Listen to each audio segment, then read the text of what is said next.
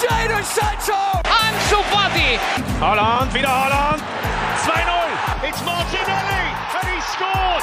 Mira, mira, mira, mira, Lemar para Joao Félix! Golazo! C'est bien fait! Oh, le doublé! Le doublé pour Ryan Cherkit! Force 2 finds Odegaard. Martin Odegaard! The opening goal! Bonjour à toutes et à tous, bienvenue dans le Formation Football Club, le podcast dédié aux jeunes joueurs, aux éducateurs et aux centres de formation. On poursuit notre tour du monde pour partir à la découverte de la formation des pays qui comptent dans le développement des jeunes talents. Après avoir parlé au cours des derniers mois de la Grèce, de l'Irlande ou encore des États-Unis, direction l'Europe de l'Est pour parler du football roumain. Après sa période dorée au tournant des années 80-90, la Roumanie connaît des difficultés structurelles mais réussit toujours à sortir des jeunes talentueux comme Yanis Hadji et Rares Ilié de Nice. On va parler des forces et des faiblesses de la formation du pays des Carpates. Avec moi, Alexandre de Foot Romain sur Twitter. Comment tu vas, l'ami?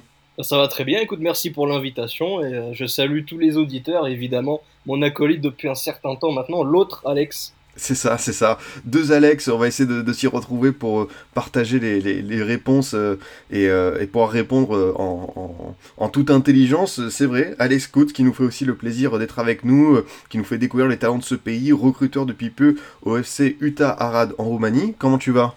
Très bien, merci beaucoup pour l'invitation Adrien. Salut Alexandre aussi, même si on se connaît déjà. Et, et salut à tous les auditeurs évidemment. Donc ravi d'être avec vous et de pouvoir parler de, de cette euh, belle formation roumaine. C'est ça, c'est ça, t'as dit que c'est une belle formation roumaine. Je pense qu'il y a plein de choses à évoquer. Euh, voilà, entre autres, euh, l'héritage euh, du numéro 10, euh, George Hadji. comment est-ce que ça se passe Est-ce que l'arrêt Bosman a vraiment eu un héritage très très lourd au sein de ce pays? Quels sont les clubs qui s'en sortent le mieux au niveau de la, formation et pour, sortir des jeunes de manière assez régulière? Je me tourne vers toi, Alexandre de, de Foot Roumain. L'objectif, là, pour commencer, c'est un petit état général des lieux. En 2022, qu'est-ce que tu peux me dire de la formation roumaine Où est-ce qu'elle se situe un petit peu dans, on va dire, la hiérarchie du, du, football européen? Est-ce que tu penses que on peut être satisfait de ce qui se passe au niveau de la fédération des clubs pour aider les jeunes à, à se développer euh, aujourd'hui? Oula, alors ouais, déjà parler de la fédération, c'est compliqué. c'est pas forcément le meilleur moyen de, de, démarrer la chose. Non, mais après, voilà, je vais rester très courtois, évidemment, vis-à-vis de, vis-à-vis de Burlan, etc. Mais euh, non, en fait, la, la, formation en Roumanie, pour la situer un peu actuellement, c'est une formation un peu balbutiante, tu vois, qui tarde un peu à reprendre son souffle, mais qui quand même réussi à se mettre un peu en, état de marche par la force de par la force des choses grâce à certaines personnes voilà. C'est pas forcément très organisé mais tu sens quand même qu'il y a certaines euh, voilà il y a certaines entités euh, parfois des collaborations entre personnes qui arrivent un peu à s'inspirer aussi de ce qui se fait ailleurs chez les voisins parfois très bien. Euh, dans les Balkans je pense à la Serbie à la Croatie voilà qui ont pas forcément des environnements plus propices à la performance en tout cas au niveau national hein et qui arrivent pourtant à sortir des monstres. Enfin, j'entends, par là, tu vois, des joueurs qui confirment dans les plus grands championnats. Donc euh, voilà, je pense que c'est, ça revient tout doucement un peu sur, euh, on va dire, sur le centre, euh, au centre des priorités. Le problème, c'est qu'on part de tellement loin et qu'il y a encore tellement de choses à gommer au niveau structurel et vraiment au niveau de mentalité que euh, voilà, on on peut pas vraiment définir aujourd'hui la, la, formation roumaine dans euh, dans l'espace européen parce que c'est encore quelque chose qui dépend trop euh, des voilà de, de, certaines personnes. C'est pas quelque chose de très organisé malheureusement encore. C'est plus du tout comme comme sous l'époque communiste. Et là encore, j'y reviendrai plus tard là-dessus. Bah écoute, merci pour cette introduction intéressante. Alex Cout, de ton côté, qu'est-ce que tu as envie de, de rajouter pour compléter le tableau? Bah, comme il dit, euh, c'est compliqué de juger la formation en tant que telle au sens global parce que euh, c'est quelque chose qui est en plein développement maintenant, récemment depuis quelques années. Je pense qu'on a eu beaucoup de performances euh, un peu cache-misère ces derniers 20 ans qui font que euh, on a retardé l'échéance et on a on a mis du temps à se mettre au même niveau que les grandes nations, les grands championnats et et, et les grandes formations euh, européennes. Mais petit à petit, on s'en rend compte et il y a du changement la fédération, même si il euh, y a beaucoup de choses à redire, comme Alexandre l'a dit, il y a aussi des bonnes choses qui se font, que ce soit au niveau de la formation, du développement, euh, du scouting, etc. Donc euh, petit à petit, on va développer une identité, je pense, et ça va prendre un peu de temps, mais, mais c'est sur la bonne voie. Je crois, je crois, Alexandre, que tu voulais parler un petit peu de l'époque euh, communiste. Euh, c'était quoi tout simplement euh, l'organisation de la formation pour aider des jeunes à se développer? On sait que c'était, j'ai envie de dire, forcément une autre époque. comment est-ce que c'était organisé Qu'est-ce qui s'est passé après, depuis 30 ans, pour permettre aux, jeunes footballeurs de se développer, de devenir professionnels, de pouvoir partir aussi à l'étranger? Si tu veux, de mon point de vue, en fait, la formation avant, en tout cas en T, en T89, c'était pensé comme un moteur de réussite sportive, tu vois. Et aujourd'hui, c'est tombé totalement en désuétude parce qu'on s'est dit, regardez, on a l'explosion des capitaux, on va acheter des joueurs à l'étranger, ils sont étrangers, donc ils sont forcément meilleurs que nos, que nos jeunes.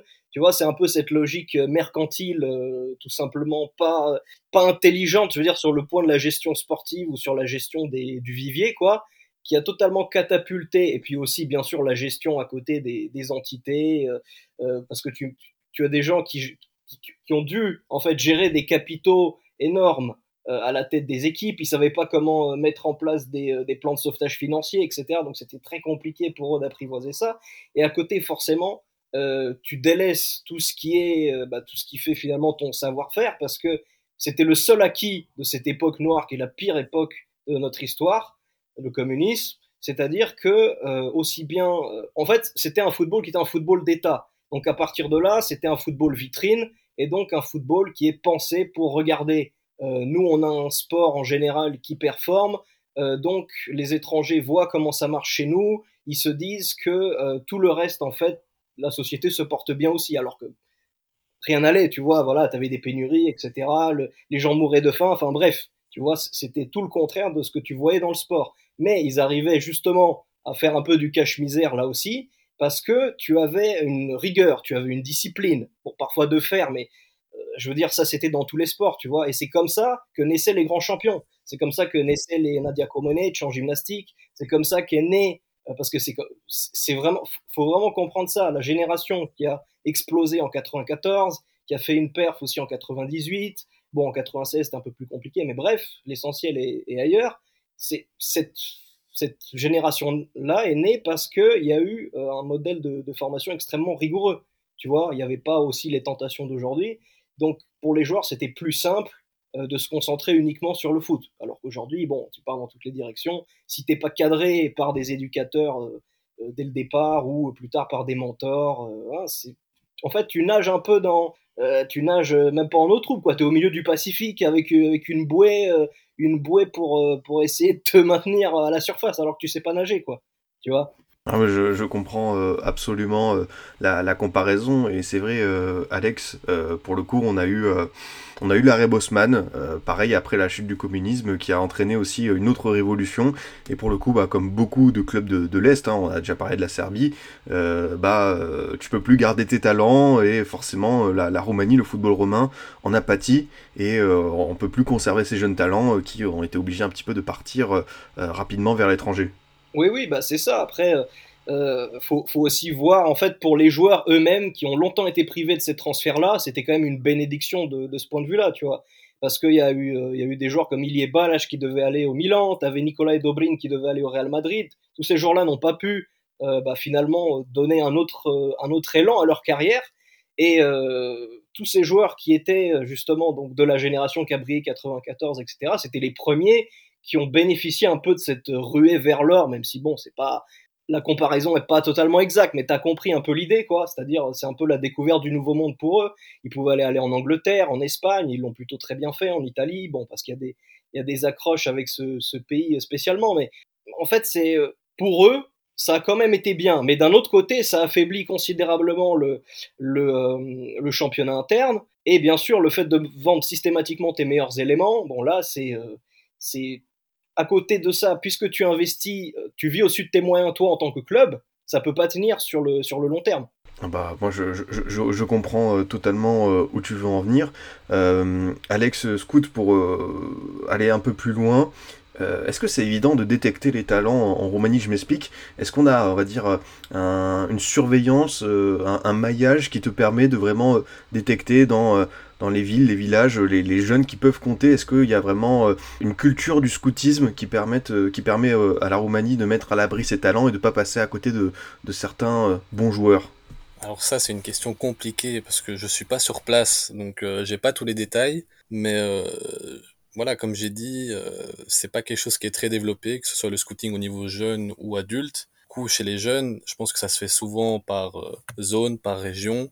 Certains clubs, de par leur euh, réputation, attirent plus facilement les joueurs et vont les chercher, mais pas à travers un, vrai réseau ou un, vrai réseau de scouting, juste à travers euh, des entraîneurs ou, des gens autour du club qui vont repérer des petits joueurs et qui vont les appâter euh, d'une manière ou d'une autre dans leur club. Et, et du coup, c'est compliqué de dire qu'il y a vraiment une manière de faire globale. Je sais que par exemple, bon, Farul, euh, Constanza, le, le, club de Hadji, eux, oui, ils ont vraiment une, un vrai maillage sur l'ensemble du pays pour aller chercher. Mais à part eux, il n'y a pas vraiment de, de, de méthode générale comme ça. Non, mais c'est vrai que c'est pas du toujours euh, évident, et du coup, pour euh, rentrer euh, euh, un peu plus dans les détails, historiquement, Alexandre, de, de, de, foot roumain, quoi les meilleurs clubs formateurs du pays sur le plan historique? Après, on va peut-être parler d'une époque plus récente, mais c'est vrai que forcément on pense au Ch'te à Bucarest, on a vu Cluj qui avait affronté notamment les Girondins de Bordeaux euh, en Coupe d'Europe, il y a aussi le Rapide, il y a Craiova. Est-ce que tu peux me faire un petit peu un, un, petit classement, un petit podium des, clubs euh, historiques quand on parle de la formation euh, en Roumanie? Bah justement, si tu veux, dans ce sens-là, par exemple, Cluj, enfin Tcheferé Cluj, je sais qu'en France, tu vois, c'est, les gens pensent rapidement à ce club-là parce que bon, c'est un peu le, club phare du 21e siècle, mais c'est pas du tout un club qui a formé des, des joueurs. Enfin bon, il y en a quelques-uns, mais c'est pas vraiment des noms. C'est un, un, club qui est vraiment axé sur euh, le recrutement d'étrangers, que ce soit la filière portugaise. Bon, là, ils ont un nouveau délire qui est la filière ghanéenne. On ne sait pas si ça va prendre. Il y a par exemple une, il y a un, un joueur réussi sur, euh, enfin un recrutement réussi sur 4-5 quoi. Donc c'est un peu, euh, tu sens que c'est pas, c'est pas très abouti. Euh, donc pour revenir un peu sur les, clubs formateurs historiquement, bon, c'est tous les grands clubs historiques. Euh, mais là, en fait, j'ai envie de séparer les clubs historiques de province des clubs, euh, les deux clubs fondés par les communistes qui sont Steaua et Dinamo. Bon, Rapide aussi a été un club fondé par les communistes, mais c'est un peu différent. C'est pas un club communiste, c'est plutôt le, on va dire le background des personnes qui l'ont fondé, qui étaient, euh, qui étaient à la base du communisme, donc les cheminots, etc. Mais c'était pas un club qui était soutenu par le régime, et ça se voit d'ailleurs au niveau de l'argenterie, au niveau de, de, l'historique. C'était vraiment un club qui était euh, ciblé par le régime et euh, qui a été plein de fois donc euh, tiré, tiré vers le bas au profit des, des, deux, autres grands quoi. Donc je dirais, bah, moi ma première idée, c'est pas c'est pas parce que c'est ma ville, mais Universitat Craiova qui a vraiment donné, qui a fourni pendant deux, allez je dirais deux voire trois décennies, pas mal de joueurs à l'équipe nationale, tout simplement parce que à l'époque, si tu veux, donc Universitata, donc logiquement ça vient de l'université parce que c'est une ville qui est très étudiante, où tu as des universités pour tout. Hein. Tu as la médecine, il y a beaucoup d'étudiants en médecine en, Roumanie, tu as l'histoire, euh, tu as l'art, donc vraiment ça, part dans tous les sens. Et tous les, euh, tous les joueurs à l'époque, qui n'étaient pas forcément originaires d'ailleurs de, de Olteni, la région, tu vois, ils étaient tous en revanche étudiants. Donc euh, ils, avaient, ils avaient vraiment ce qu'on peut appeler une sorte de double cursus avec le foot et, euh, les études et euh, ils ne les, lâchaient, pas tant qu'ils n'avaient pas leur, diplôme. Alors qu'aujourd'hui, tu vois, on est là à taper des mains dès qu'il y a, un joueur qui a, le, qui le bac avec des bonnes notes à côté. Donc c'est te dire qu'à l'époque, tu vois, c'était vraiment pensé, il y a l'école, mais voilà, c'est-à-dire c'est, c'est un complément carrément du terrain. On n'oublie pas, on oublie. Alors bon, certes, le foot était aussi un peu moins professionnalisé, mais voilà, je pense qu'il faut pas perdre ça de vue. Sinon, bon, il y a aussi euh, Argeș, qui est le, club formateur de Dobrin dont j'ai parlé, et pour euh, ceux qui, à, à, qui ça parlera plus, de, de Mutu, Adrian Mutu, qui venait donc de, de et qui a été formé à, à Pitești. Euh, tu as aussi Politimișoara ou t'as Arad, donc le club où officie maintenant, euh, officie maintenant Alex. Euh, Petrolul Ploiești, euh, Universitatea Cluj, un peu moins, mais je veux dire quand même plus que l'autre club de Cluj. Euh, là, je veux dire, dans les, années plus récentes, ils ont par exemple formé euh, Moruțan. Bon, les autres joueurs qu'ils ont formés sont pas forcément des, pointures, mais je veux dire, il y a quand même un travail qui est fait, voilà, aussi au niveau de détection euh, locale. Et de l'autre côté, donc, tu et Dynamo, qui eux, bon, quand même, certes, ils avaient, ils avaient un cycle de post-formation, etc., mais je veux dire, la plupart du temps, ils racolaient surtout les meilleurs joueurs de province. Tu vois, donc on peut pas vraiment dire que c'était eux qui ont impulsé un peu cette idée de, de formation à la roumaine. Non, eux plutôt, ils, récoltaient tous les lauriers en Europe, etc., les titres, et on occultait un peu le travail des clubs de province, donc qui étaient un peu soumis aux humeurs, aux humeurs du régime, quoi. Bah écoute, je te remercie euh, de, m'avoir parlé de, ça, d'avoir dressé un petit peu un, panorama euh, des, clubs qui comptent historiquement au point de vue de la formation roumaine. Euh, Alex Cout, je me demandais, est-ce que finalement les bouleversements récents des clubs de la capitale, euh, tout ce qui s'est passé euh, du côté euh, de, Bucarest, du Steaua a changé de nom, du Dynamo, du Rapide, etc. Est-ce que selon toi ça a freiné peut-être un, un, petit peu le développement de certains jeunes? Est-ce que tu penses que le fait que les clubs de la capitale, qui étaient une vitrine pour le reste de l'Europe, aient eu ces moments de creux, est-ce que ça ça a pu compter dans le fait que les jeunes joueurs roumains soient un petit peu moins épanouis ces dernières années et pu être moins, moins visibles? Alors, moi, je pense que oui, mais je pense surtout que Alexandre y répondra peut-être mieux à cette question parce que euh, par rapport à la transition entre les anciens clubs historiques et, les nouveaux, c'est compliqué pour moi de, de vraiment euh, tout savoir. Je connais pas tous les détails, mais ouais, je pense qu'Alexandre répondra mieux à cette question. Non, mais pas de souci, pas de souci. Euh, Alexandre, si tu veux prendre le, relais. Bah, honnêtement, la question est très bonne. La question est vraiment très bonne parce qu'elle met en difficulté ceux qui doivent répondre. Parce que pour le coup, euh, je pense que ça tient aussi un peu de la perception de chacun. Euh, moi, mon point de vue, tu vois, c'est que je pense que c'est un ressenti général pour ceux qui suivent le football roumain. Euh, la Roumanie a cette chance d'avoir donc un football qui ne dépend pas que de la capitale. On a tendance à le penser quand on vient de quand, on regarde de l'extérieur, peut-être aussi quand on regarde tout simplement le palmarès, etc., ou des performances européennes. Mais je veux dire, il n'y a pas que Steaua et Dynamo qui ont fait des demi-finales ou des quarts de finale européens ou qui ont tout simplement donné des grands joueurs, des épopées. Tu vois, c'est pas comme en Serbie où tu as l'étoile rouge, tu as le partisan, et loin, loin, loin, loin, loin, loin, extra loin derrière, tu as Čukaric qui est un petit club formateur, etc. Mais toujours à Belgrade, tu vois. Tu as Vojvodina, etc. Mais tu peux pas comparer avec la Roumanie où tu as autant de géants de province qui ont été, euh, bah, qui ont finalement fait de leur pain quotidien la formation parce qu'ils n'avaient pas le choix finalement. Ils n'avaient pas les moyens de la capitale, ils l'ont jamais eu, ils l'auront jamais. Sauf si, bien sûr, tu as un Saoudien qui vient demain, mais bon, j'en doute, quoi. Et euh, au, final, euh, moi, je me dis que on, devait en arriver là. Tu vois, on devait arriver à cette baisse euh, bah, commune un peu de tous les gens de la capitale. Après, les problèmes d'identité, c'est autre chose. C'est un peu quelque chose d'indépendant à, à, tout ça, quoi. Mais est-ce que ça a freiné le développement de certains jeunes? Bah, c'est vrai que certains, en fait, quand ils démarrent le foot, ils rêvent de jouer à Steaua ou à Dynamo, c'est un peu automatique chez eux. C'est pas forcément des trucs de famille où, euh, voilà, euh, t'as le père qui est fan de tel, un tel. Non, c'est vraiment genre, sais, dès l'école, tu vois, tu te dis, ah ouais, ça fait rêver. Enfin, Steaua, c'est l'étoile quand même. Donc, euh, une étoile, ça fait rêver n'importe quel gosse, quoi, tu vois. Et à contrario, ouais, c'est sûr que faut aussi penser la chose comme, regarde, à, à Bucarest, t'as un peu plus de 2 millions d'habitants. c'est une grande ville, euh, tu as un bassin footballistique et pas que, hein, je veux dire, dans d'autres sports, euh, vraiment, il y a plein de grands sportifs qui viennent, euh, qui viennent de la capitale. c'est compliqué aujourd'hui de. En tout cas, il y a quelques années où vraiment tous les clubs étaient un peu, pardon de, vulgaire, mais dans la merde, mais tous en même temps, quoi, jusqu'au cou. C'était un peu compliqué pour eux de se dire regardez, t'as Rapid, t'as Steaua, Dynamo, mais je sais plus quel Steaua, enfin je, je sais même plus euh, qui et comment fonctionne, si c'est bien, est-ce que c'est bien de, de, mettre mon gosse là-bas? Enfin, tu vois, ils étaient vraiment un peu dans l'expectative. Et là, oui, peut-être que certains, euh, effectivement, ont carrément dû déménager. Et euh, c'est assez drôle, hein, parce qu'en fait, ces, ces, ces, parents de jeunes, avec leurs jeunes, ont dû partir en province pour faire jouer, le, pour faire jouer leurs jeunes là-bas.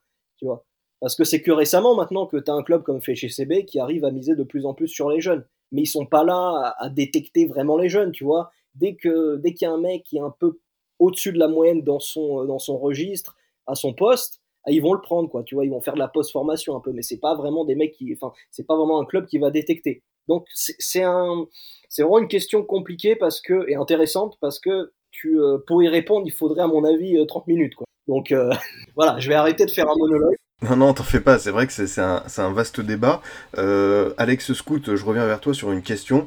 Est-ce qu'il euh, y a un fil conducteur dans la formation roumaine, dans le sens où est-ce qu'il euh, y a vraiment un point sur lequel on insiste auprès des, des, des, jeunes joueurs en Roumanie Est-ce que c'est d'un point de vue athlétique, tactique, technique? Est-ce qu'on met vraiment l'accent sur quelque chose? Après, évidemment, il existe plein de profils variés, mais est-ce que tu tu trouves, toi qui observes beaucoup de jeunes joueurs, est-ce que tu trouves qu'il y a un tronc commun parmi toutes ces générations? Bah, Alors, ouais, là, on peut, comme on a déjà parlé, il n'y a pas de formation vraiment globale dans, tout le pays, mais c'est vrai que la technique, c'est quelque chose qui revient souvent. Et, même aujourd'hui encore, malgré euh, l'état du foot roumain, on continue à toujours avoir des joueurs techniques qui, euh, que ce soit en D1, en D2, euh, même en D3, voilà, ils, arrivent à attirer l'œil. Et ça, c'est quelque chose qui, je pense, dans tous les clubs et dans tout le pays, se retrouve en permanence. On insiste beaucoup sur la technique. Les joueurs, je pense, qui sont au-dessus technique sont souvent mis en valeur, on insiste beaucoup sur l'individuel, et à contrario justement, on n'insiste pas du tout, voire pas beaucoup sur, euh, ou pas beaucoup sur euh, le physique ou euh, l'aspect même psychologique, même tactique parfois, je pense qu'on a, on a beaucoup de retard là-dessus. Donc s'il y a vraiment un tronc commun qui est assez évident, c'est vraiment la technique. je pense que de manière globale, les joueurs roumains ont cette réputation-là, voilà, des techniques, mais d'avoir d'autres barrières comme le physique, etc. Non, mais c'est vrai que c'est intéressant euh, comme question. Euh, foot roumain, euh, Alexandre, j'ai envie aussi de te la poser parce que toi aussi qui, qui regarde beaucoup beaucoup de, ce championnat, de ces jeunes joueurs-là, on l'a dit, hein, c'est pas comme on va dire certaines fédérations qui imposent voilà certains critères ou même comme un club, l'Ajax, qui voilà vraiment c'est quatre points spécifiques. Euh, qu'est-ce que tu penses un petit peu de, des qualités qu'on retrouve chez la plupart des joueurs roumains? Et aussi, comme euh, Alex l'a souligné, bah, peut-être le manque sur l'aspect psychologique, le manque sur l'aspect euh, athlétique de temps en temps Oui, bah, après de toute façon, il a, il a tout, tout, déjà résumé plutôt bien, mais l'idée c'est vraiment que voilà, le principal problème du joueur, du joueur roumain et c'est pas, ça date pas de, ça date pas d'hier quoi c'est vraiment le, il y a un, blocage psychique, psychologique, tout ce que tu veux, et aussi une façon un peu euh, troublante et dérangeante de se reposer sur, euh, sur leur laurier, tu vois. Et euh, c'est une, c'est un aspect que tu retrouves un peu moins dans la diaspora. Et c'est là que moi j'ai envie. c'est marrant parce que tu vois, on est tous les deux de la diaspora et justement on n'a pas cette mentalité-là. Parce que nous, ce qu'on fait, ce qu'on a fait dans notre vie, on a dû aller le chercher, tu vois. on a dû s'imposer dans des milieux qui étaient, je veux dire, où rien n'est gagné par avance, tu vois. Parce qu'on n'est pas, en fait, j'ai pas envie de dire comme ça, mais si tu veux, on n'est pas chez nous. Tu vois, dès qu'on est petit, on, nous le fait comprendre. Et c'est pour ça que j'essaie de, te, donner cet exemple-là, parce que au niveau de société, c'est pareil. Quand un travailleur détaché, il va en Angleterre, le mec, il est pas chez lui. Il y a la discrimination, il y a tout ça. Bref, mais tout ça, ça doit être des vecteurs pour te pousser à aller au bout de toi-même. Et le problème, c'est qu'en Roumanie, il y a plein de, formateurs qui euh, sont là à brosser dans le sens du poil, qui vont pas dire, regarde, ah là là, euh, regarde, aujourd'hui, euh, tu as fait n'importe quoi à l'entraînement, la semaine prochaine, je te sors, je te sors du groupe. Enfin bref, tu vois. Parfois, même trop souvent, on est trop gentil avec les, les jeunes joueurs, et dès qu'ils font le, le, grand pas ou le grand saut, s'ils sont mal conseillés ou ils n'ont pas des coéquipiers plus expérimentés dans leur, leur entourage proche, euh, ils sont livrés un peu à eux-mêmes, quoi. Parce qu'ils pensent que c'est exactement comme en Roumanie, qu'on va les choyer, euh, euh, qu'on va les, les border tous les soirs dans, dans, leur petit landau, alors que pas du tout, au contraire, c'est très simple. T'es pas bon, tu donnes pas tout aux entraînements, tu joues pas. Point final. T'es une pleureuse, tu joues pas. Donc, en Roumanie, écoute, il y a aussi un peu ce côté que tu retrouves sur le terrain chez certaines générations, tu vois. On simule, on fait des trucs comme ça. Et ça, au bout d'un moment, c'est un tout et ça va pas dans le, dans le bon sens. Donc pour moi, oui, le principal problème, c'est psychologique. Et puis ensuite, oui, voilà, il a, très bien dit, c'est le, tout ce côté physique. Moi, j'ai discuté là, il y a, je veux dire, quand j'ai fait le reportage sur euh, Rare Chilier, j'ai parlé avec ses formateurs. Et ils, m'ont très bien expliqué qu'aujourd'hui, c'est euh, euh, la structure de l'HC Junior, qui est une petite structure, hein, qui n'a pas de sponsor, donc c'est très compliqué de se battre avec des mastodontes comme Faru, qui est soutenu par des tas de multinationales, d'aujourd'hui montrer qu'il n'y a pas que la technique, il n'y a pas que le talent qui, euh, qui marche. Pour aller loin, voilà, c'est euh, les, entraînements supplémentaires, c'est de faire de la salle, mais de manière intelligente. C'est-à-dire, tu vas pas pousser la fonte, euh, tu vas pas pousser 50 kilos de plus que tu peux faire pour, te, pour, donner lieu à des ruptures musculaires ensuite. Non, c'est du TRX, c'est plein de, de la planche, plein de, du gainage, etc. Plein de choses qui, au bout d'un moment, vont fortifier ta musculature. Et le problème, c'est qu'il y a beaucoup de formateurs qui n'ont pas ces bases-là en, Roumanie. C'est malheureux, tu vois. Mais euh, au bout d'un moment, tu le constates, euh, tu le constates par toi-même. Puis bon, je vais arrêter, mais j'ai plein d'histoires comme ça. Je connais d'autres entraîneurs et malheureusement, ils sont un peu livrés à eux-mêmes. C'est compliqué. Parfois, es, euh, on va dire que les dirigeants, tu vois, sont contre toi. Donc, t'empêches de travailler. Non, mais c'est une, une, réalité du terrain qui est, qui est, qui est intéressante. Et justement, on avait parlé avec, euh, lors de l'émission sur euh, la Grèce de la vision, on va dire, de la personnalité des jeunes joueurs en Grèce, qui s'étaient un peu euh, mal vu que c'était des fois une génération un peu, un peu réseaux sociaux, un peu qui, qui en avait plus grand chose à faire entre guillemets du football. Comment ça se passe en Roumanie, Alex Scout Est-ce que le, jeune joueur roumain est bien vu? Est-ce que tu trouves que y a, ça va dans le bon sens Ou est-ce que, comme en Grèce, il y a quelques petits doutes sur justement après le fait d'être un peu trop choyé, d'avoir du mal à s'adapter plus tard?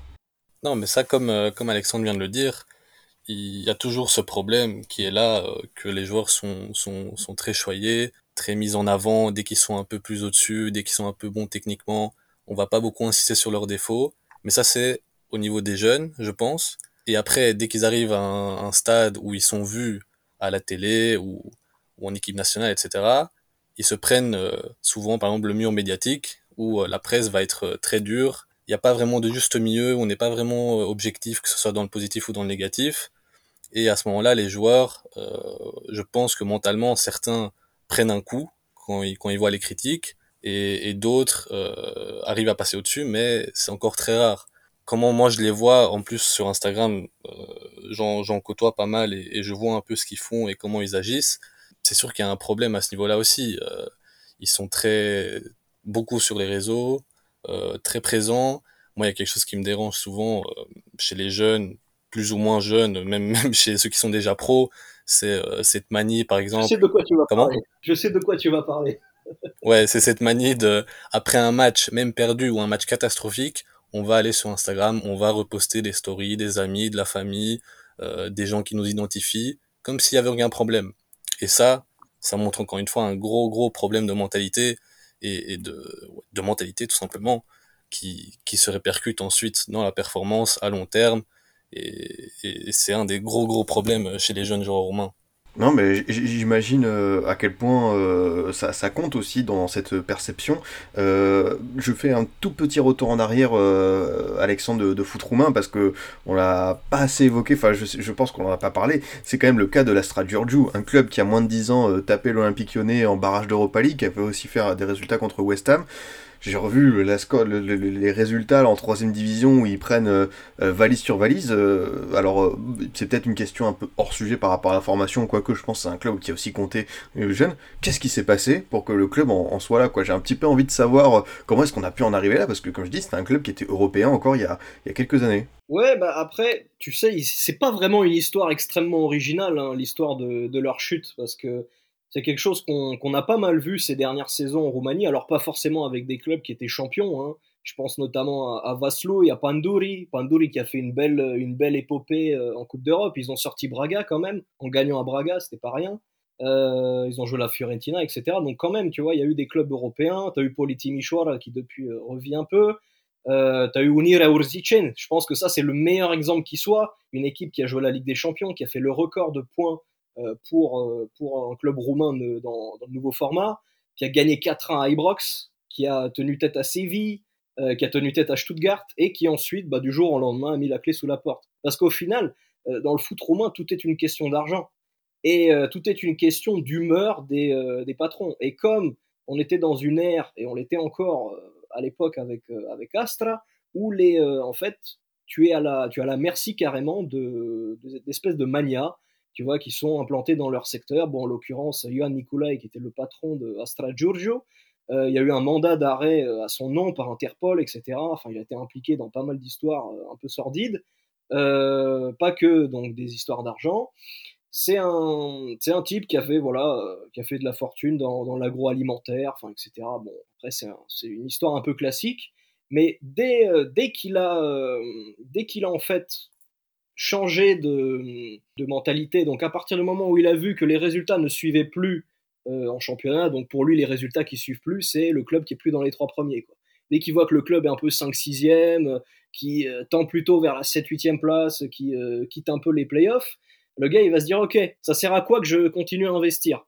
Très bien, j'arrête le, j'arrête le robinet et je, je vais voir je vais voir un autre hobby, quoi. Je te dis pas qu'il va investir dans du cricket ou, quoi que ce soit, mais il trouve autre chose.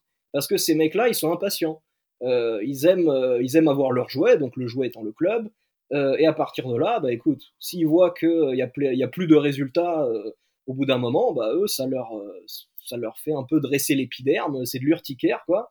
Et ils décident bah, de, s'asseoir carrément bon là en l'occurrence c'était pas un club historique mais je veux dire ils s'assoient carrément sur des salariés sur des joueurs et il les prive de, bah, il les prive tout simplement de leur liberté parce qu'il il décide, enfin, dans, son optique de malade, hein, c'est euh, ok, c'est des joueurs de foot, mais euh, moi j'ai pas l'obligation de les payer. Ça veut dire quoi ça, tu vois? Tout travail mérite salaire, non? Enfin, je sais pas, dans une société civilisée peut-être. Voilà, le problème c'est que tu as affaire à des mecs comme ça qui ont pas la même mentalité et qui précipitent des clubs vers les abysses, quoi. Donc au final, voilà, euh, quand, quand tu n'as pas de supporters derrière toi, parce qu'en Roumanie, si tu as les supporters, c'est autre chose. Tu peux redémarrer ton activité en quatrième division, tu peux avoir le système de socios pour te, financer, te, te, maintenir à flot jusqu'à trouver des gros sponsors. Euh, plein de clubs l'ont fait, plein de clubs l'ont revu. Euh, grâce à ça, tu as Rapide qui l'a fait récemment et qui d'ailleurs est en plein boom. Mais Astra était incapable de le faire parce que c'est un club qui était à la base à Ploiești, qui, n'avait, qui était pas du tout soutenu dans la ville, parce que tu as le Pétrole qui est carrément le club de la ville. Euh, et finalement, lui, il a voulu embarquer le club à Giurgiu, où il n'y a rien. Honnêtement, je t'invite à aller faire du tourisme un, jour à Giurgiu. Tu vas pouvoir constater que tu peux mettre les pieds dans le Danube, c'est cool, mais tu vas voir plein d'hôtels Formule 1 comme tu en France. Euh, mais euh, qu'est-ce qu'il y a à visiter à Giurgiu? Enfin, les Lyonnais qui, qui sont allés, ils savent, ils savent très bien. Il n'y a rien Qu'est-ce que tu veux? Donc, euh, au bout d'un moment, les joueurs habitent à Bucarest, qui vont jouer à Strasbourg, et euh, aujourd'hui, tu n'as plus que des, euh, que des jeunes, puisque c'est malheureusement ces gens-là qui pâtissent de cette politique de je m'en foutisme, etc., qui acceptent, parce qu'ils n'ont pas de, levier de pression, donc ils acceptent de jouer non payé, c'est leur seule façon de jouer au foot, et il y en a beaucoup qui sont un peu obligés d'arrêter leur carrière là-dessus. Enfin, c'est moche, hein, c'est triste à dire, mais malheureusement, c'est comme ça. Donc, ouais, aujourd'hui, enfin, moi, ça me fait pas rire, tu vois. De... J'apprécie pas forcément le club, mais c'est quand même un club qui a fait briller la Roumanie euh, en Coupe d'Europe, qui a tapé deux fois West Ham. Enfin, pour nous, c'est une fierté quand même. Et euh, bah, de les voir finir comme ça, bah, c'est malheureusement, je, tout ce que je sais, c'est que c'est pas le dernier club qui finira comme ça, quoi. Ah ouais, c'est un peu le, c'est un peu Sisyphe, quoi. Le, le roumain est Sisyphe dans l'âme, quoi. Pour rebondir euh, là-dessus, euh, Alex, euh, Scout, est-ce que c'est difficile finalement de, faire un projet avec une vision sur le moyen long terme en se disant tiens, je vais construire avec des jeunes joueurs? Quand on parle de ces soucis, voilà, notamment financiers, de, ce, manque de visibilité Est-ce que c'est évident aujourd'hui en Roumanie de, bâtir un club en se disant bah, tiens, je vais faire une politique de formation forte, je vais compter sur les jeunes et J'ai l'impression que c'est très très difficile quoi. Ah bah, c'est sûr que c'est très compliqué, et surtout quand si on regarde juste au niveau euh, des, des, seniors, euh, très peu de clubs ont euh, de un la patience, euh, on veut tout tout de suite, on veut des résultats vite, on veut vite être dans les playoffs, vite être en Europe. Quand ça marche pas, ça y est, c'est les problèmes financiers, c'est les problèmes sportifs, c'est tout ce qui va avec, c'est les clubs qui disparaissent comme l'Astra et, et, toutes ces choses-là. Donc on veut tout tout de suite et très vite. Il n'y a pas vraiment de projet à long terme, que ce soit sportif, euh, niveau recrutement, euh, niveau tactique. Euh, les entraîneurs ne tiennent pas longtemps. Je pense que cette saison déjà, on a vu, il y a je sais pas combien d'entraîneurs, Alexandre le dira mieux que moi, qui sont qui ont déjà été virés en D1. Je sais pas, il y en a combien? Bah, Honnêtement, là, pas tant que ça. Je pense que, attends, ouais, on va pas tous les faire, mais il y a eu Petra viré après après trois journées ou un truc comme ça. T'as eu Stoican qui a remplacé Penic. T'en as un peu moins que d'habitude, cela dit. Mais je me fais pas de soucis qu'il va en avoir plein à nouveau là.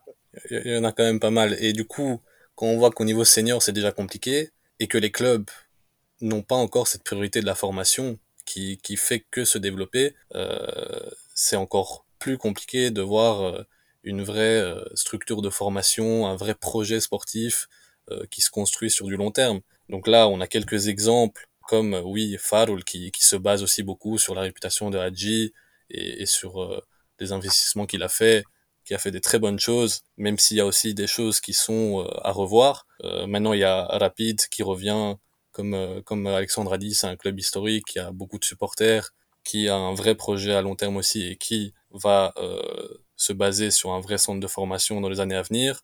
À part deux, trois, quatre clubs, voilà, même euh, Outarad commence aussi à, à investir là-dedans et à développer son centre de formation. c'est très rare encore de voir ça. Et, et je disais, je pense qu'on j'en avais parlé tout à l'heure, il y a ces grands clubs euh, du coup qui ont on va dire une aura qui arrive à attirer facilement des joueurs. Et après on a aussi oui quelques euh, académies on va dire ou, clubs de D3 D4 qui misent beaucoup sur la formation. Peut-être que ça sera aussi par eux que dans les années à venir ça va passer euh, donc le développement de la formation. Maintenant on voit par exemple Rapid qui euh, développe des, des, des, des partenariats avec ces clubs là et, et c'est quand même dommage que il y ait limite plus de petits clubs formateurs et, et, et, petites académies qui fassent un travail de formation à la place de ces grands clubs qui euh, devraient normalement avoir les moyens et, et devraient avoir euh, l'ambition de, de construire des vrais projets de formation, mais qui n'ont pas la patience tout simplement. Bah écoute, euh, écoutez, enfin messieurs, c'était super intéressant de, de, de, débattre de ça, de mettre euh, cet accent euh, sur, euh, sur, cette, sur ces clubs et cette instabilité euh, chronique.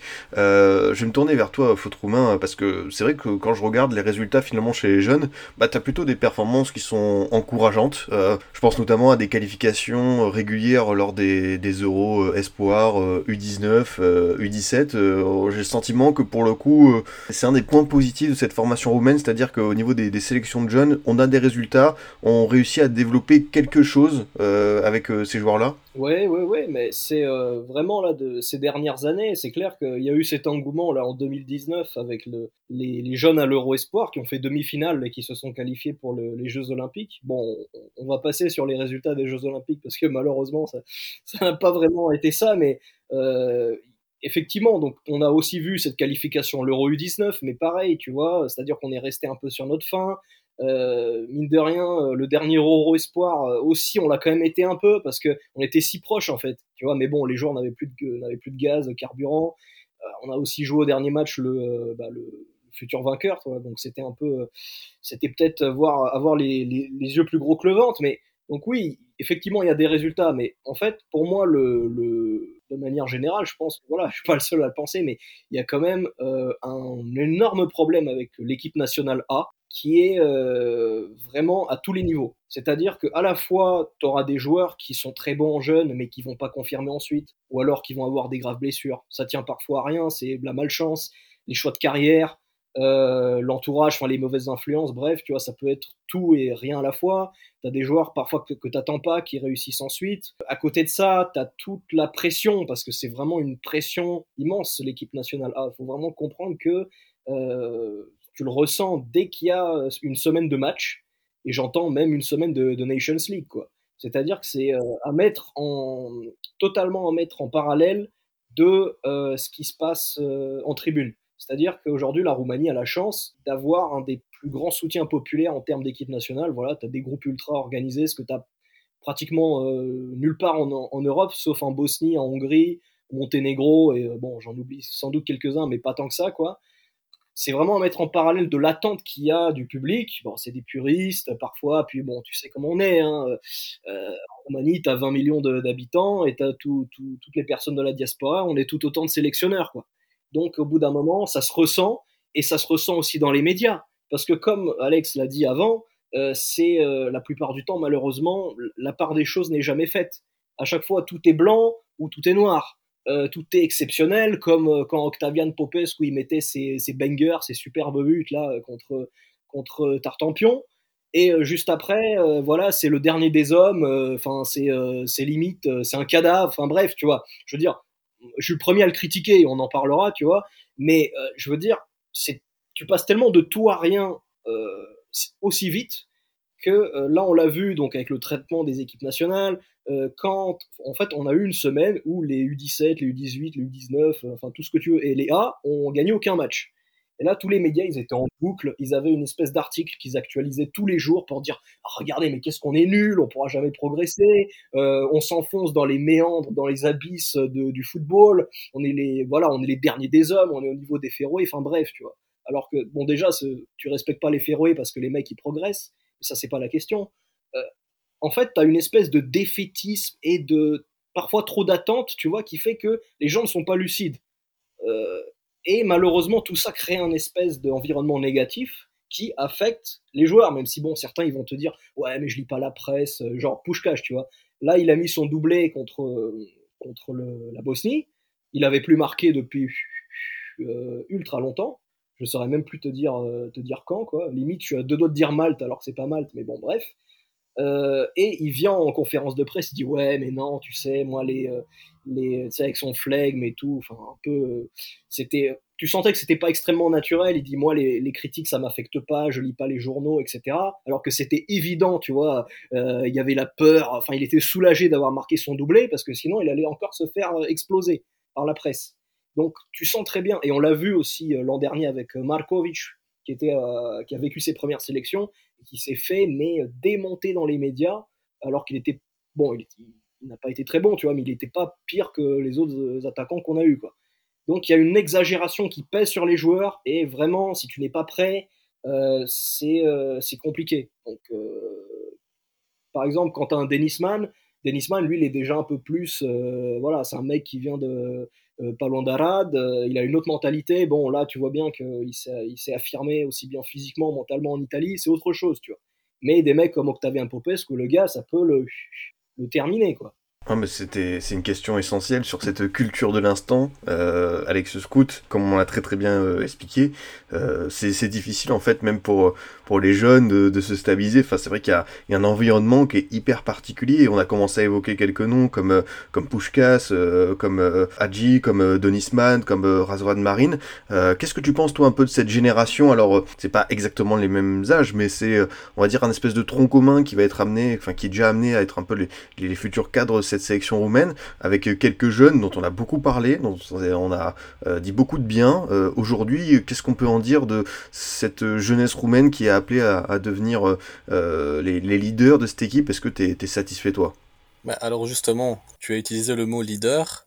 c'est quelque chose qui, malgré ses réussites en, U21 ou U19, c'est quelque chose qui nous manque cruellement encore de leader. Et on l'a vu, je pense que c'est comme ça qu'on a réussi à avoir des résultats aussi en, en U21 euh, et U19, c'est parce que y avait euh, il y avait un vrai état d'esprit, il y avait des leaders, il y avait euh, des joueurs qui étaient en confiance et qui après après je sais pas, c'est très compliqué parce que c'est au, au, cas par cas, mais beaucoup de joueurs font après des mauvais choix, sont mal entourés ou n'arrivent pas à faire cette transition vers l'équipe nationale.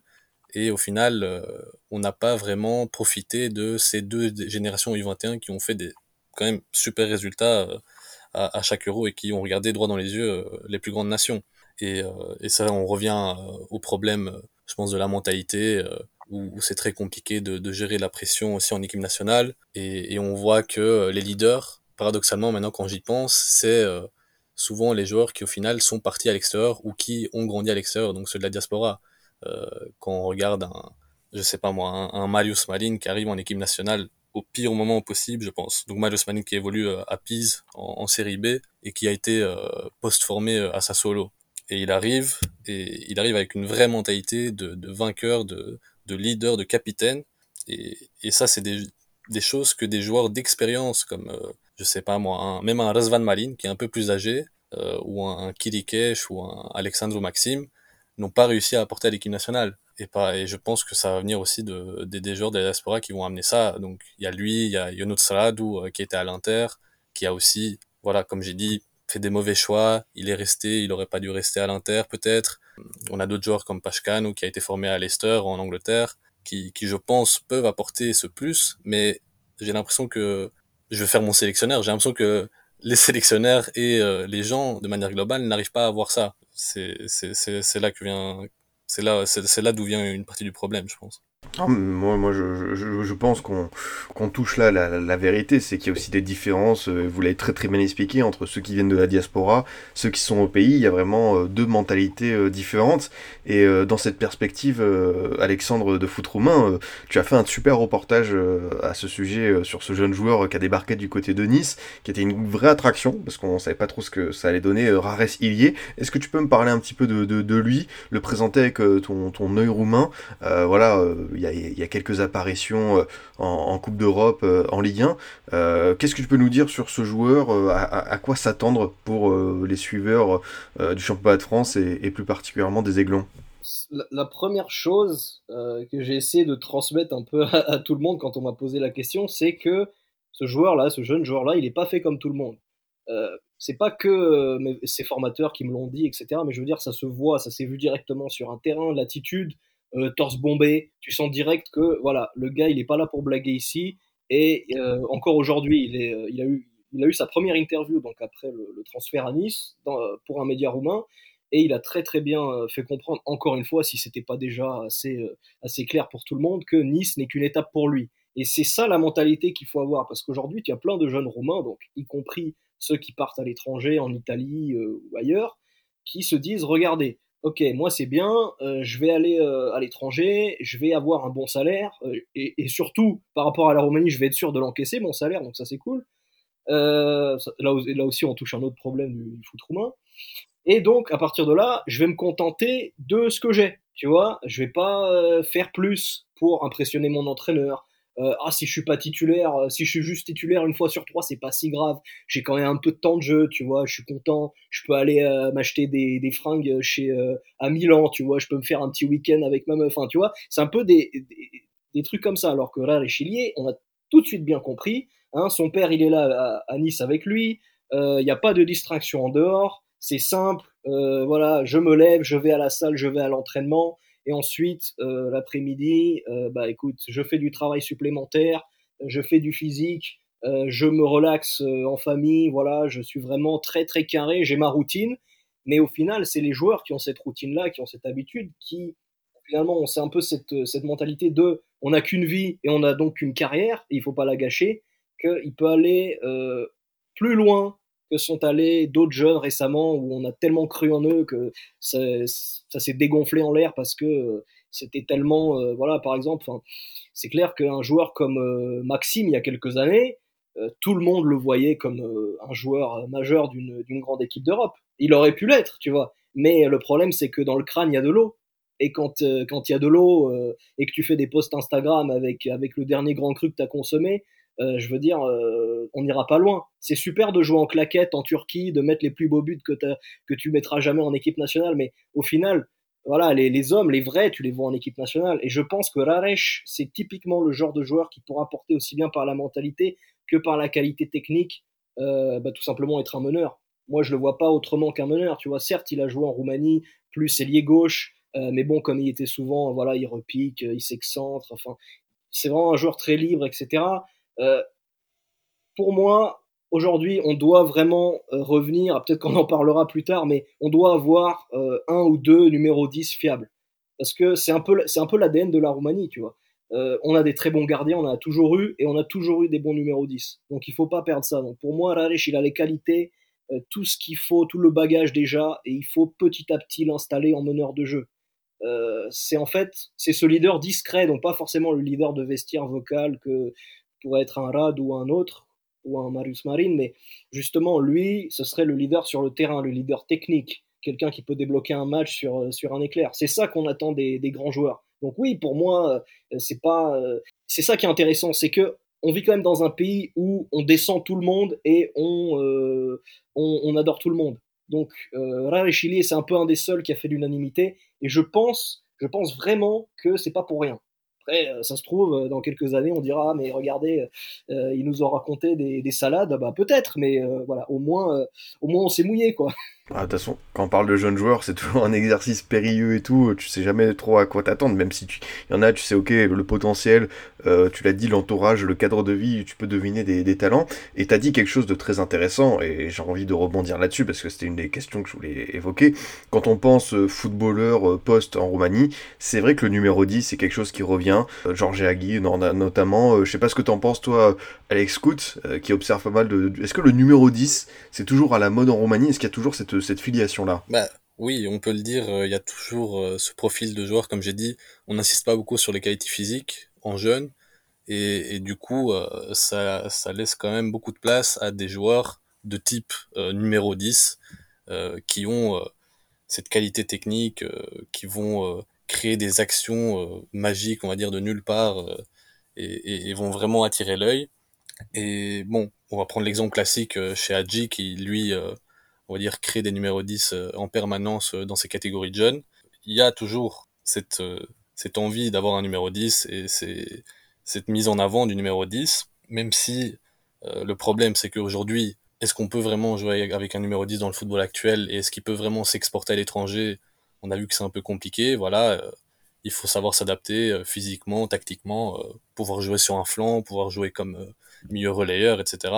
Mais mais il y a toujours il y a toujours des numéros 10 et je sais même plus c'était quoi la question de base? Non, est-ce qu'il y a toujours, euh, est-ce que y a cet héritage euh, euh Georges euh, Hadji auprès auprès des jeunes? Est-ce que le, numéro 10 fait toujours rêver aujourd'hui? Oui, clairement. Non, mais ça, ça on l'a dit.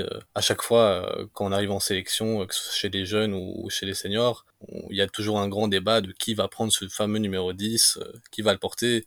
Et, et, on va dire que les responsabilités sont assez lourdes, comme comme Alexandre l'a dit. Peut-être qu'on est euh, destiné et, fait pour jouer avec un numéro 10, mais le problème c'est qu'il faut, euh, qu'il faut le trouver.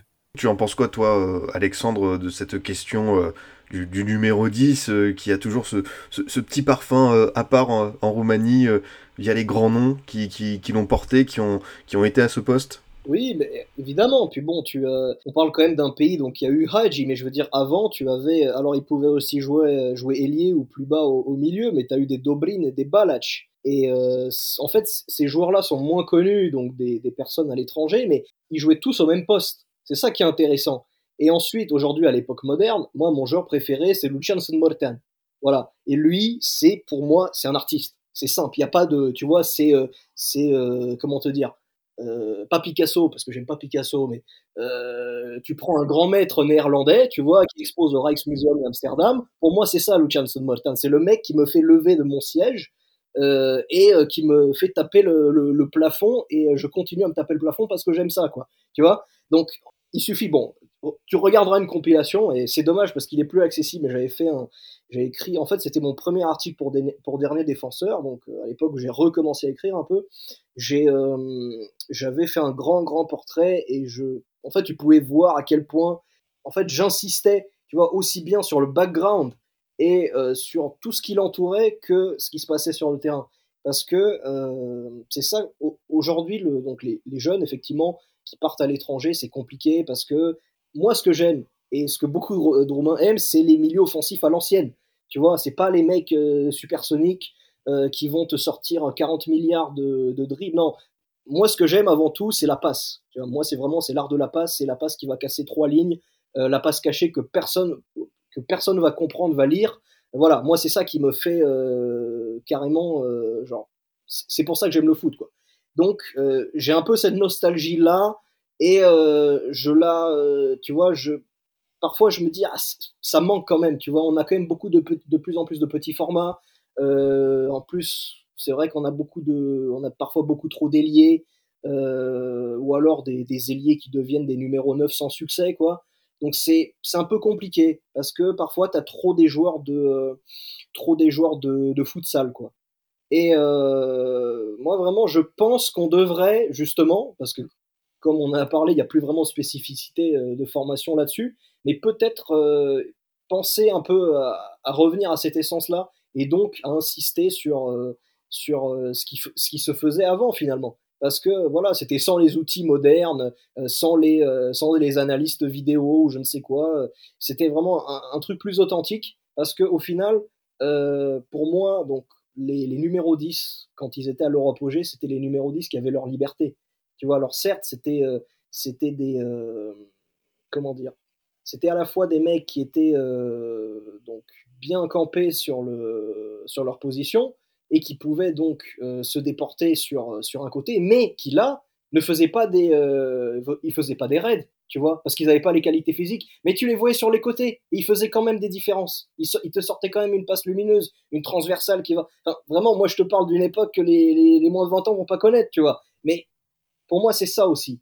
Donc peut-être que je, m'adresse à un public qui comprendra pas, mais vraiment, à mon avis, il faudrait qu'on recreuse un peu là-dessus et qu'on retrouve un peu la substantifique moelle si tu veux du numéro 10 euh, roumain tel qu'on l'a connu. Parce que même voilà dernièrement je trouve qu'on l'a un peu perdu. Bah, à une autre époque euh, Alexandre Maxime même c'est bon.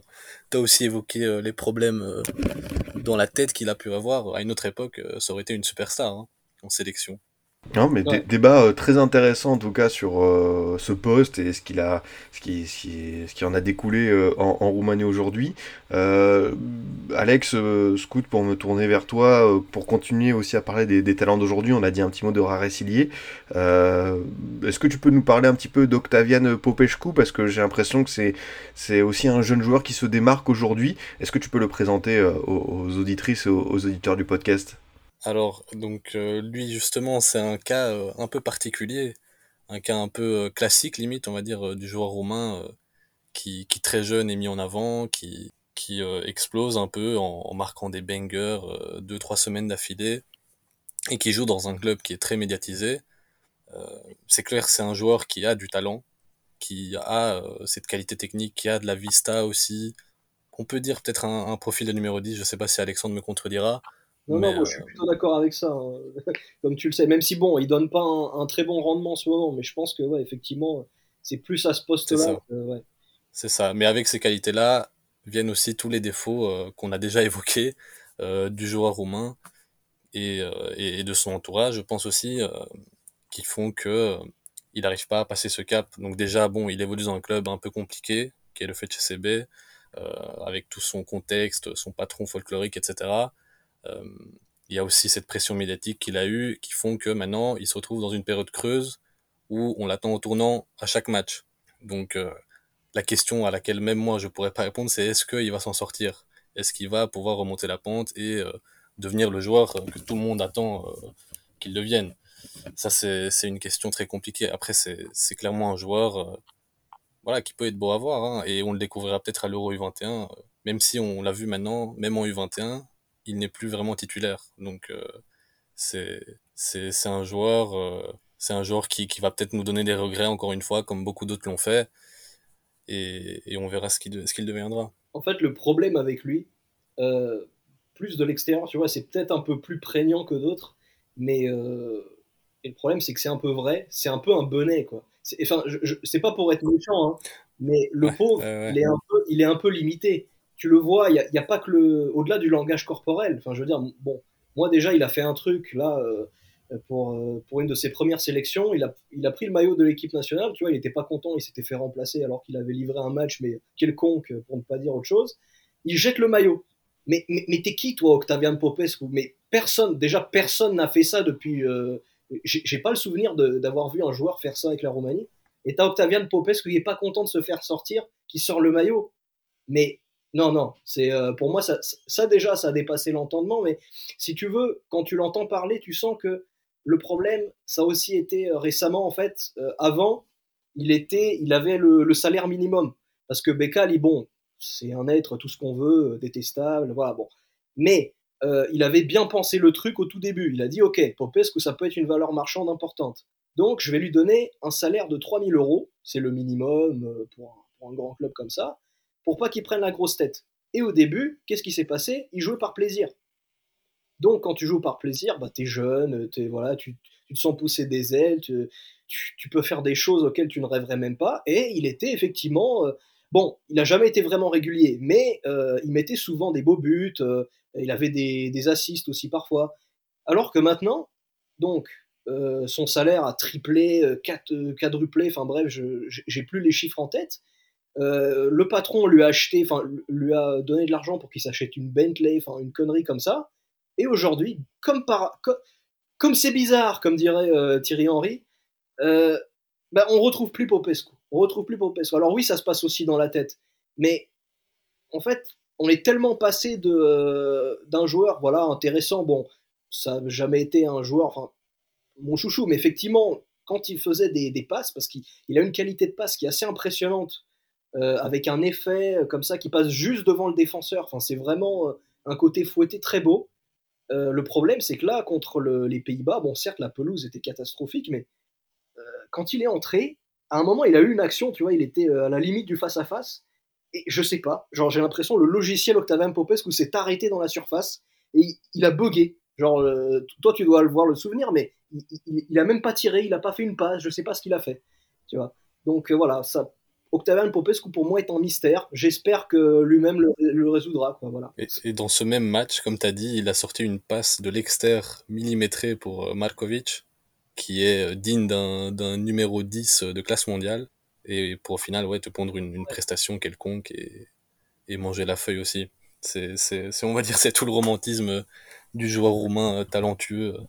Non, mais c'est intéressant d'avoir ce, débat-là pour comprendre que, ouais, pour les, les, jeunes joueurs, il y, a des, y, a des erreurs qui peuvent être faites et c'est, assez terrible pour la suite. On va voir si ça va le suivre. Euh, pour continuer sur euh, tu vois, les, jeunes joueurs à suivre euh, qui méritent peut-être un, petit peu d'attention, euh, Alex Scout, euh, j'ai envie que tu parles un petit peu de Radu Dragozin, qui est ce, défenseur qui appartient à la Juventus et qui est prêté du côté du Genoa, défenseur central de, de, 20 ans. Est-ce que tu as, as, de bons espoirs sur, sur lui Alors, tu vas dire que on, tombe mal à chaque fois, je pense, parce qu'avec Popescu, on a un peu mal tombé, mais Dragoshin aussi, c'est un joueur que, que, que je peux pas dire que j'affectionne particulièrement. On va dire qu'il a été pareil, beaucoup mis en avant euh, par rapport à son statut euh, de joueur qui a été formé à la Juventus, qui a débuté à la Juventus, qui, jouait, qui a joué en Serie A, bon, qui maintenant est retombé en Série B, mais euh, c'est un joueur euh, qui, pour l'instant, stagne un peu. Euh, je sais pas si euh, il s'est reposé un peu sur ses lauriers. Je sais pas euh, s'il y a un problème de mentalité aussi, parce que les capacités physiques il les a, et je pense que c'est aussi du travail, donc il a aussi ce côté travailleur. Mais c'est un joueur qui me laisse un, un goût de de d'inachevé. De, d'inachevé, voilà, c'est ça. Bon, de toute façon, après, enfin, on, on, on, rassure les auditeurs, on va dire, on va se projeter sur des jeunes joueurs, il y aura peut-être un peu plus de positif et tout, mais ça permet ça. aussi de voir que euh, certains joueurs euh, mis en avant en Roumanie n'arrivent pas encore à confirmer, et euh, forcément, j'ai envie que tu me parles, Alexandre, de foot roumain, de Yanis Hadji, qui est du côté des Glasgow Rangers, qui lui, pareil, a été annoncé, qui a été propulsé très vite sur le devant de la scène, qui a eu des, des, des bons moments, des bons passages, quelques blessures, qu'est-ce que tu penses toi de, ce joueur euh, bah justement, en fait, là, c'est euh, tombé donc pile quand là, il est en pleine convalescence. On espère son retour en janvier. Enfin, c'est encore un peu flou cette histoire. À la base, je me disais, c'était un joueur qui, euh, qui stagnait. Enfin, en tout cas, il y a, euh, allez, il y a un an et quelques, tu vois. Euh, bon, je le regardais pas tous les week-ends en Écosse. Euh, en Écosse, par contre, il a des bons chiffres. Il a parmi les meilleurs chiffres de son équipe du championnat même. Donc, en club, ça m'avait l'air d'aller plutôt très bien même. Euh, il avait la confiance de, bah, il a eu la confiance de Gérard, il a eu ensuite de Van Bronckhorst, donc de ce point de vue-là, pas de, pas de souci. Euh, il, a, il a mis aussi des buts en Europe, bon, ça, ça, ça, date un peu, mais bon, il, fallait les mettre, quoi. Euh, mais ensuite, le, problème, c'est que nous, on, est quand même très, très chauvin, enfin voilà, on, on, juge beaucoup par rapport à l'équipe nationale, donc si tu es performant en club et que tu l'es pas en équipe nationale, ça devient un problème pour nous. Et malheureusement, Haji, et pourtant, il porte pas le numéro 10 encore, même si je pense qu'il l'aura euh, naturellement euh, dans pas, dans pas longtemps. Euh, donc, ça, on a cherché à le délester un peu de ce poids-là pour ne pas lui donner le numéro 10. Même si parfois, c'est parfois que des questions de symboles, mais ça compte quand même pour ce genre de joueur. Ah, tu le voyais emprunté, euh, pas, euh, pas décisif, même fantomatique en fait. Et on s'est dit, oh non, ça va encore faire une, une maxime, un truc comme ça. Et pourtant, donc c'était euh, bah, pas si longtemps que ça avant sa blessure, euh, il a commencé à vraiment avoir à la fois des entrées euh, tranchantes, moi je me souviens de son entrée contre l'Islande notamment, et ensuite au, match retour contre l'Islande à domicile, il tape le poteau, un poteau qui doit nous envoyer, enfin sans le poteau, ça nous envoyait en, en, barrage quoi, pour le, pour le mondial. Donc c'est des choses qui se jouent à rien, mais si tu veux, moi j'ai vu un peu un côté leader euh, technique sur le terrain qu'on n'avait pas vu avant, qu'on n'avait pas forcément décelé. Et donc, euh, sa blessure est arrivée au pire des moments. Quoi. Justement, un moment où on a besoin d'un joueur comme lui, un joueur polyvalent, un joueur qui a les deux pieds. Enfin, je veux dire, c'est de l'or normalement. Tu vois. Donc, oui, oui, moi je suis optimiste pour euh, Raji. Et j'irai même très loin avec ça. Mais pour moi, Yanis Raji est la seule réelle satisfaction de la formation de, de son père. Ah bah écoute, c'est un avis qu'elle mérite d'être tranché. Euh, pareil, euh, Alex Cout, j'ai bien envie d'avoir ton avis sur, euh, sur ce joueur parce que forcément il y, a, y a un nom derrière et surtout c'est vrai que quand on le voit jouer, on se dit qu'il y a quelque chose d'intéressant. Dommage pour ses pépins physiques un peu à répétition, mais le, le, talent est là, incontestablement. Ouais, non, je pense qu'Alexandre a tout dit. voilà, il y a eu, y a eu 7 euro U21 où je pense qu'il a, il a montré à beaucoup de gens que c'était pas qu'un nom, c'était vraiment un joueur qui avait de la qualité, euh, qui, a su tirer une équipe derrière lui, euh, limite. Et, et puis, euh, voilà, il y a, comme d'habitude, j'ai envie de dire, malheureusement, un choix assez intéressant d'aller en Belgique, à Genk, de se développer. Et maintenant, un changement de coach, un club qui fonctionne pas bien. Et voilà, il a dû partir aux Rangers et là, de nouveau, il s'est bien développé. Il a, il a travaillé sur l'aspect physique, etc., l'aspect mental. Et, comme Alexandre a dit, euh, je pense qu'on attend, on en attend beaucoup, même s'il a souffert cette, cette grosse blessure et que c'est jamais facile de revenir après ça. C'est clairement un joueur euh, sur lequel on, pourrait et on devrait se baser euh, dans l'avenir. Avant de, passer euh, aux, aux, jeunes joueurs à suivre, chacun votre tour, un, un, petit scoot time, parce que c'est vrai que vous en parlez très régulièrement et on a envie de savoir c'est qui les, les, talents euh, sur lesquels la Roumanie peut, peut compter euh, à l'avenir. Euh, J'avais une question, Alexandre de Foot Roumain, sur l'implication des anciens. Il y a pas mal de, de, beaux noms, on a déjà commencé à évoquer notamment avec Georges Hadji, on a parlé d'Adrian Moutou. Est-ce que les anciens, à différents rôles, postes, entraîneurs, directeurs sportifs, agents, etc., s'impliquent dans cette formation roumaine? Je pense à Christian Kiwu, je pense à Popescu, je pense à Moldovan. Est-ce que tu peux me faire un petit tour d'horizon, est-ce que euh, les anciennes gloires du football roumain essayent de mettre les mains dans le cambouis, d'aider euh, euh, la fédération, d'aider les jeunes joueurs à se développer euh, à l'avenir? Euh, T'as bien fait de donner un peu tous ces noms, etc. Et aussi de mentionner à nouveau Haji, même si c'était évident. Parce que justement, c'est là où réside le, grand mérite de Haji, c'est-à-dire que été vraiment le. C'est pas le seul, hein, mais je veux dire, c'était le seul à arriver à ce niveau d'implication. On peut pas lui reprocher ça. Le mec, il avait une fortune, c'est une star euh, mondiale, enfin je veux dire, c'est la star euh, roumaine par excellence avec Mout ou dans un autre registre, mais même. Rien ne l'obligeait à revenir chez lui et à faire tout ça. Et pourtant, il l'a fait. Euh, faut vraiment qu'on se rende compte que il est arrivé au milieu de nulle part dans des champs au bord de la mer Noire, et il a battu une académie. Et ça, personne d'autre l'a fait. Certes, il y a eu des petites académies, etc., mais au bout d'un moment, ça fonctionnait pas pour X ou Y raison, alors que lui, il a insisté, il est venu avec son argent.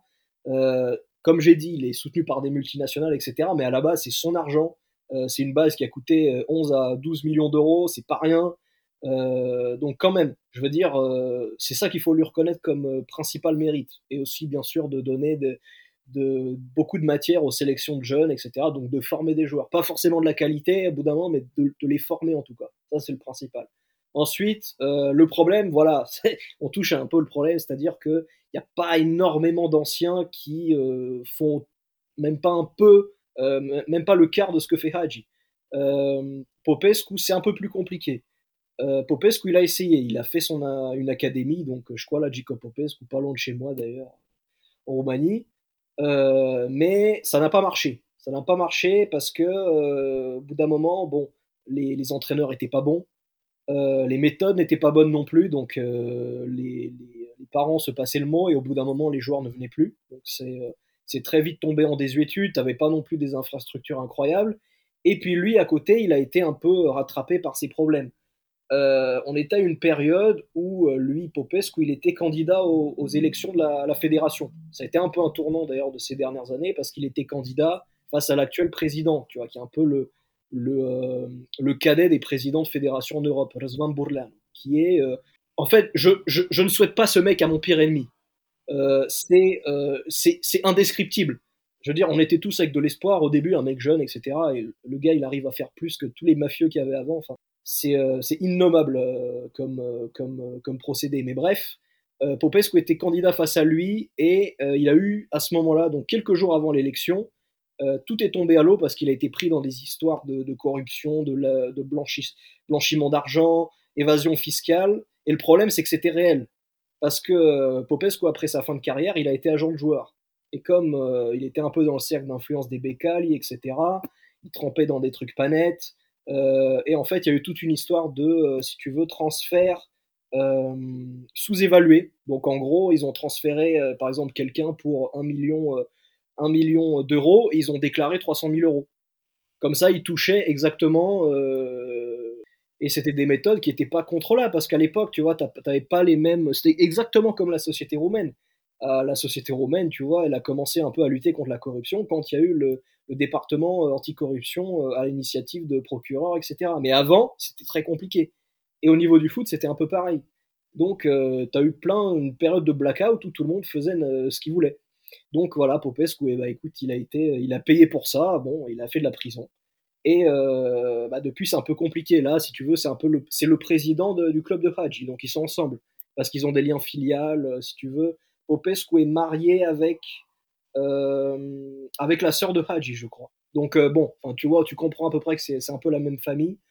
Et à côté de ça, tu as aussi. ouais, tu as mentionné Moldovan, mais Moldovan, bon, enfin, il a été adjoint de l'équipe nationale à l'Euro 2016. Euh, bon, les Océrois n'ont pas un bon souvenir de lui non plus. Bon, c'est pas un très bon exemple. Euh, Moutou, pas très impliqué dans la formation, mais un excellent entraîneur en devenir, euh, Rapide Bucarest. Euh, et Kivu, là aussi, c'est autre chose. Kivu, il était dans le staff de Popescu. Enfin, le staff qui devait, s'il était élu à la fédération, prendre, prendre la suite de Sandu. le problème, c'est qu'au bout d'un moment, vu qu'il a perdu les élections parce qu'il a tout simplement, euh, il a eu ses affaires de corruption qui l'ont terminé, euh, bah, Kiev, il a dit ok, euh, je me suis fait tromper par à peu près tout le monde, euh, la Roumanie toujours les mêmes problèmes, qu'est-ce que je vais faire? Bah, Je vais retourner en Italie, je vais retourner là où je me suis consacré, on m'a consacré, et je vais faire du taf là-bas. Donc si tu veux, pour lui, ça n'a aucun intérêt de revenir en Roumanie quand tu es entraîneur de la Primavera, quand tu as gagné le titre, quand tu fais des performances en Youth League, et quand tu es à mon avis le premier ou le deuxième nom euh, sur la liste de, d'entraîneurs si Inzaghi se fait virer. Tu vois?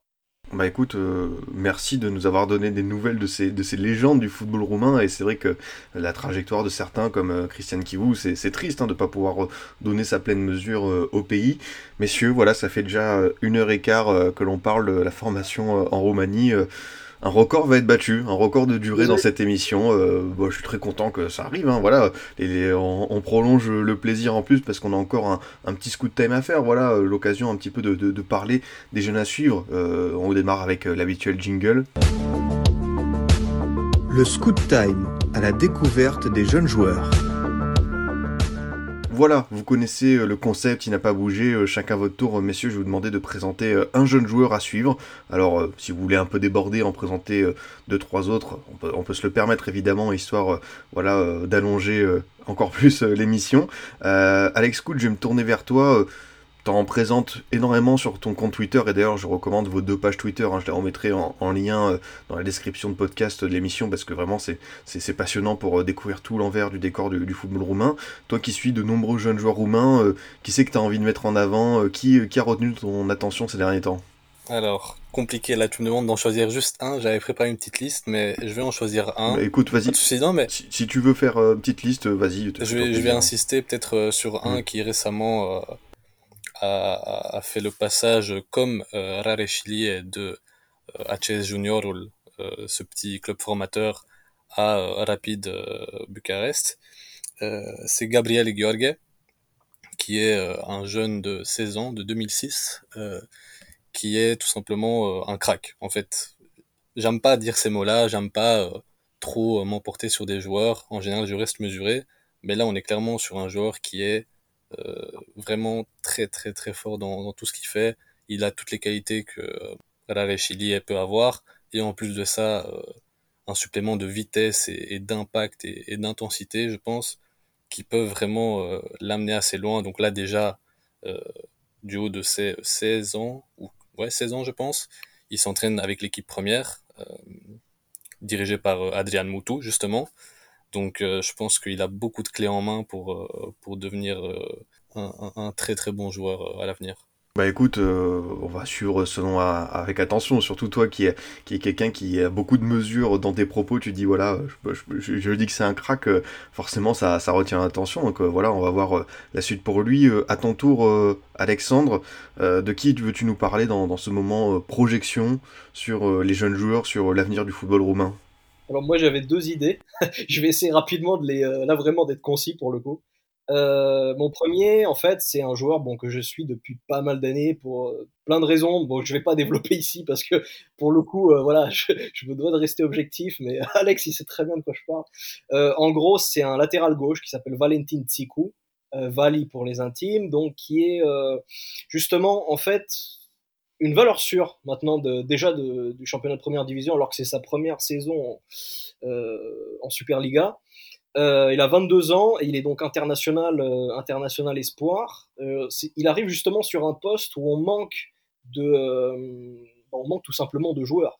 C'est-à-dire que là, au dernier match contre la Bosnie, on a eu le, latéral gauche, celui en tout cas qui est censé être le latéral gauche, Nikusha Banco, qui a fait euh, quasiment trois passes décisives. Le problème, c'est que c'est un très bon milieu offensif, je veux dire, un très bon, euh, très bon piston, enfin, il peut être piston, euh, je veux dire, tout ce que tu veux, mais c'est pas un latéral. Le mec ne sait pas défendre. il laisse des boulevards derrière lui, son surnom c'est Boulevard, etc. Donc on a besoin de valeur sûre. On a besoin d'un mec, voilà, qui soit très calme, posé, aussi un leader, parce que c'est aussi un leader dans son club de pétrole où il est capitaine. C'est ça qui qui est, qui est très important. Euh, c'est vraiment un produit de, c'est un produit du club. Euh, il est euh, j'ai vu, vu passer une stat, c'est pas le, c'est plus le meilleur centreur du championnat, mais c'est le deuxième. pour un joueur de 22 ans, bon, ça veut déjà tout dire, c'est-à-dire qu'il est au-dessus du lot, tout simplement. Et on en est au point où, moi, je pense que c'est nécessaire, c'est vital de l'appeler. Bon, tu le laisses à l'Euro Espoir quand même, mais c'est nécessaire de l'appeler au moins pour être dans le groupe en équipe nationale, parce qu'on a tellement de manques euh, on en est au point aujourd'hui de prier pour que les sélectionneurs prennent un joueur du Panathinaikos, tu vois. Donc, euh, et j'adore le Panathinaikos, hein. je veux dire, j'adore les Grecs, c'est mes frères, tu vois. Mais je veux dire, euh, on a vraiment des problèmes à ce poste-là. Donc, pour moi, c'est nécessaire, voilà, de prendre un joueur avec un pied gauche fantastique, qui botte les coups de pied arrêtés de manière excellente, voilà, trouve toujours son joueur, quelqu'un de posé. Donc, à mon avis, on doit miser sur ça. Ouais, bah c'est ça, c'est ça, comme je l'ai dit, effectivement il a tout, il a tout. Donc à partir de ce moment-là, pourquoi l'ignorer encore plus? Moi, je, suis pour euh, tenter euh, dans le grand bain. Et l'autre, voilà, je vais pas développer parce que certains le connaissent déjà, c'est Jovan Markovic. Euh, voilà, histoire compliquée, personnelle, abandonné par ses parents, né à Belgrade, élevé par sa grand-mère. voilà, un peu un un peu en dilettante, euh, en surpoids souvent, parce que voilà, donc les problèmes personnels le rattrapent. Mais à côté de ça, c'est l'attaquant, à mon avis, le plus complet qu'on a aujourd'hui en stock. Euh, donc il aussi été international espoir, euh, qui joue à CSU Craiova.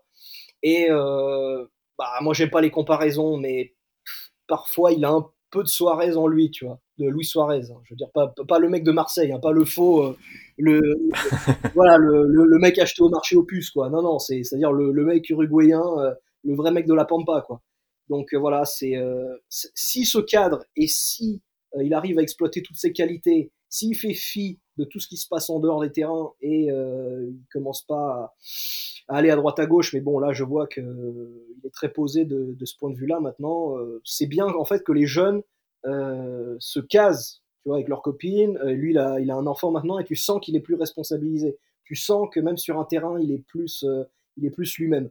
Donc voilà, ça c'est ma, ça c'est mon autre mise et j'ai vraiment misé. Donc lui c'est un attaquant, j'ai un buteur, j'ai voilà misé sur deux postes à mon avis où on est aujourd'hui en cruel, euh, en cruel euh, manque de d'éléments. Et je suis désolé, euh, George Pushka, j'ai jamais été fan de toi, donc oui, je cite Markovic parce que effectivement, je pense que voilà, il est, euh, il est l'homme idéal. Bah écoutez, messieurs, c'est parfait. Belle conclusion après cette émission euh, passionnante, vraiment à, animer, à écouter, à vous écouter euh, sur le football roumain, sa formation, ses jeunes, ses problèmes, mais aussi ses espoirs. Donc vraiment, je vous remercie beaucoup. Alex Cout, est-ce que tu peux nous parler un petit peu de, toi, de ton travail, de ce que tu peux faire sur Twitter, de ton quotidien, voilà, de, repérer ces jeunes talents? Eh bien, euh, sur mon compte Twitter, on, peut suivre un peu l'actualité, on va dire, euh, de tous les jeunes joueurs euh, qui évoluent, que ce soit ici chez nous en Roumanie, en Ligue 1, en Ligue 2, parce que on l'a peut-être pas souligné, mais voilà, il y a des bonnes choses qui sont faites. Il y a la règle U21 qui met en avant beaucoup de joueurs. En D2 aussi, il y a beaucoup de joueurs qui ont du temps de jeu, que ce soit des 2004, des 2005, des 2006, et c'est des noms que j'aurais pu citer, mais voilà, on va pas rallonger la liste encore. Et euh, voilà, je, je, fais des petits rapports aussi de temps en temps parce que ça prend quand même pas mal de temps, que ce soit en vidéo ou par écrit, et tout en restant toujours mesuré. Voilà, j'essaie pas de dire euh, que tous les joueurs que je présente vont devenir des cracks. Il y en a certains sur lesquels je prends le risque de euh, de faire ce pari, mais pour le reste, on essaie de rester mesuré et objectif. Donc voilà. Bah écoute, c'est parfait. Merci encore euh, à toi d'être venu. Pareil pour euh, Alexandre de Football Romain, c'était un plaisir de t'écouter. Et pareil pour euh, ton compte Twitter, ton travail sur SoFoot pour voilà aller encore plus loin sur ce football roumain. Oui, bah tu as, tu as tout dit. Après, l'essentiel, c'est justement, c'est bien de comprendre en fait que bah, Alex, comme, comme moi, il y a deux ans et demi, bon, moi parce que je suis là depuis deux ans et demi, mais il y a deux ans et demi, et là j'essaye aussi un peu de, de, de donner un, message à d'autres, tu vois, c'est que faut, faut, bien comprendre que on a tous des a priori au début. Enfin, moi j'ai jamais, j'ai pas cru en Twitter au début, tu vois. Moi je me suis dit ça va être, ça va être un peu, bon j'avais besoin de me changer les idées, donc voilà, je me suis dit pourquoi j'ai jamais créé ça avant, parce que je écoute, moi j'ai 25 ans, ça fait 20 ans que je bouffe du football roumain, donc euh, au bout d'un moment, c'est, euh, je peux le dire, c'est une partie de ma vie. Et euh, je suis en fait, je, suis extrêmement reconnaissant d'avoir rencontré des personnes dont Alex fait évidemment partie, il le sait très bien, en fait des personnes passionnantes et intéressantes, pas forcément qui, pas uniquement qui s'intéressent à ton travail, mais intéressantes, je veux dire, qui ont des parcours de vie, qui ont des choses à raconter, et parfois même qui sont impliqués dans le foot roumain et t'aurais jamais imaginé qu'elles l'étaient. Et euh, vraiment, c'est Twitter qui m'a permis ça, et ensuite qui m'a bien sûr ouvert les portes, euh, même si bon, je faisais déjà des études de journalisme, mais je veux dire, ça m'a aidé euh, pour arriver petit à petit ensuite chez SoFoot et de pouvoir m'épanouir ensuite. Donc voilà. Aujourd'hui, ce que je fais sur SoFoot, ce que je fais sur Foot Roumain, euh, ça se combine parce que le travail de fond est beaucoup sur SoFoot. Euh, je, voilà, aujourd'hui, je fais des reportages, euh, parfois même pour la version magazine. Donc, c'est important pour moi de valoriser le foot roumain. Pour, pour lui, pour Alex, pour moi, c'est une raison de vivre. Euh, on veut bosser dans le foot roumain et euh, voilà, on espère vraiment que être des bons ambassadeurs. Moi, c'est tout ce que j'espère. C'est-à-dire que à, la fois donner l'envie à d'autres qui euh, aiment leur, euh, leur foot national et qui se sentent en fait attachés, parce que c'est ça, à mon avis, qui fait la différence, c'est l'attachement qu'on a. Euh, voilà, on est lié par le sang, qu'on le veuille ou non, donc ça, ça nous rend peut-être un peu plus passionnés. Parfois, voilà, on peut s'emporter en bien ou en mal, mais toujours avec avec avec bonté, quoi. C'est ça, c'est ça l'important. Donc voilà, j'espère que voilà, je, je, sais que je parle trop, je sais que de je devrais, mettre un zip là sur sur ma bouche, mais euh, voilà, comme, comme, comme vous pouvez le voir, je suis passionné, beaucoup trop passionné. Et euh, j'espère que euh, à travers mes écrits et à travers le compte Twitter Foot Roumain, ça permet vraiment aux gens de voir le football roumain différemment. Et aussi, juste, après, j'arrête de parler vraiment. T'en fais pas. je ferme mon clapet pour de bon. Euh, je tenais juste à dire que euh, pour moi, c'est important aussi de parler du mouvement ultra parce qu'on en parle toujours en mal dans les médias, et je, je, le sais très bien parce que étant dans les médias, malheureusement, je, je le vois tous les jours. Euh, c'est important de valoriser ces gens-là parce qu'on vit dans des sociétés, euh, on le voit aujourd'hui, passer des messages politiques parfois, euh, ça, peut, ça peut très mal finir. Hein. D'ailleurs, euh, les Iraniens sont très courageux, ce qu'ils font en ce moment, c'est pas les seuls. Euh, il y a les Congolais qui le font parfois, d'autres collègues en Europe de l'Est, bref. Mais pour moi, c'est important de mettre en avant le, mouvement ultra aussi parce qu'on n'en parle jamais. Et en Roumanie, ce sont les derniers rebelles, ce sont les derniers qui se battent contre la répression policière, contre les agissements de la fédération. Et il faut mettre en avant, il faut montrer aux gens que les tribunes sont un moyen d'exister. Voilà. Bah écoute, le, message est parfait. Euh, T'as as bien raison de te servir aussi du podcast euh, pour faire ça. Et j'entends euh, totalement moi-même pour euh, fréquenter des tribunes ton, ton discours. En tout cas, merci beaucoup, messieurs. Quasiment une heure et demie de podcast. Waouh, c'est quelque chose. on, a, on, a, on a fait cette émission. on s'était promis de la faire depuis un bon mois, de l'organiser. Voilà, c'est fait. Donc c'était vraiment un gros plaisir. Je vous remercie encore Alex et Alexandre, c'était top. Euh, merci, merci d'être venu dans le Formation FC. Bah, écoute, merci beaucoup à toi. Euh, je t'avais prévenu, hein, avec Alexandre, euh, on allait s'encadrer dans, dans ce timing-là. Mais, mais ouais, vraiment merci à toi pour l'intérêt et pour l'invitation. C'était super et, et on va continuer à suivre aussi ce que vous faites, vous. Je sais pas si tu es seul en fait, vous êtes plusieurs. Hein. Moi je suis tout seul. T'es tout seul? Ah bah juste toi alors, pardon, je sais pas pourquoi, tu vois. Pas de soucis. T'as un travail qui fait que j'avais l'impression que vous étiez plusieurs. Donc euh, on va continuer à, suivre ça aussi. Merci encore pour l'invitation. Merci, euh, merci Alex aussi. C'était la première fois qu'on était ensemble sur un podcast, sans doute pas la dernière. Et euh, bah, très vite, tout le monde sur autour d'une table à parler football roumain. Voilà. Bah voilà, le, message, le rendez-vous est, est, passé. De mon côté, chers auditeurs, je vous dis à bientôt pour un autre numéro. Vous pouvez toujours nous écouter sur Deezer, Spotify, SoundCloud, iTunes et Google Podcast. À très vite pour une nouvelle émission du Formation Football Club.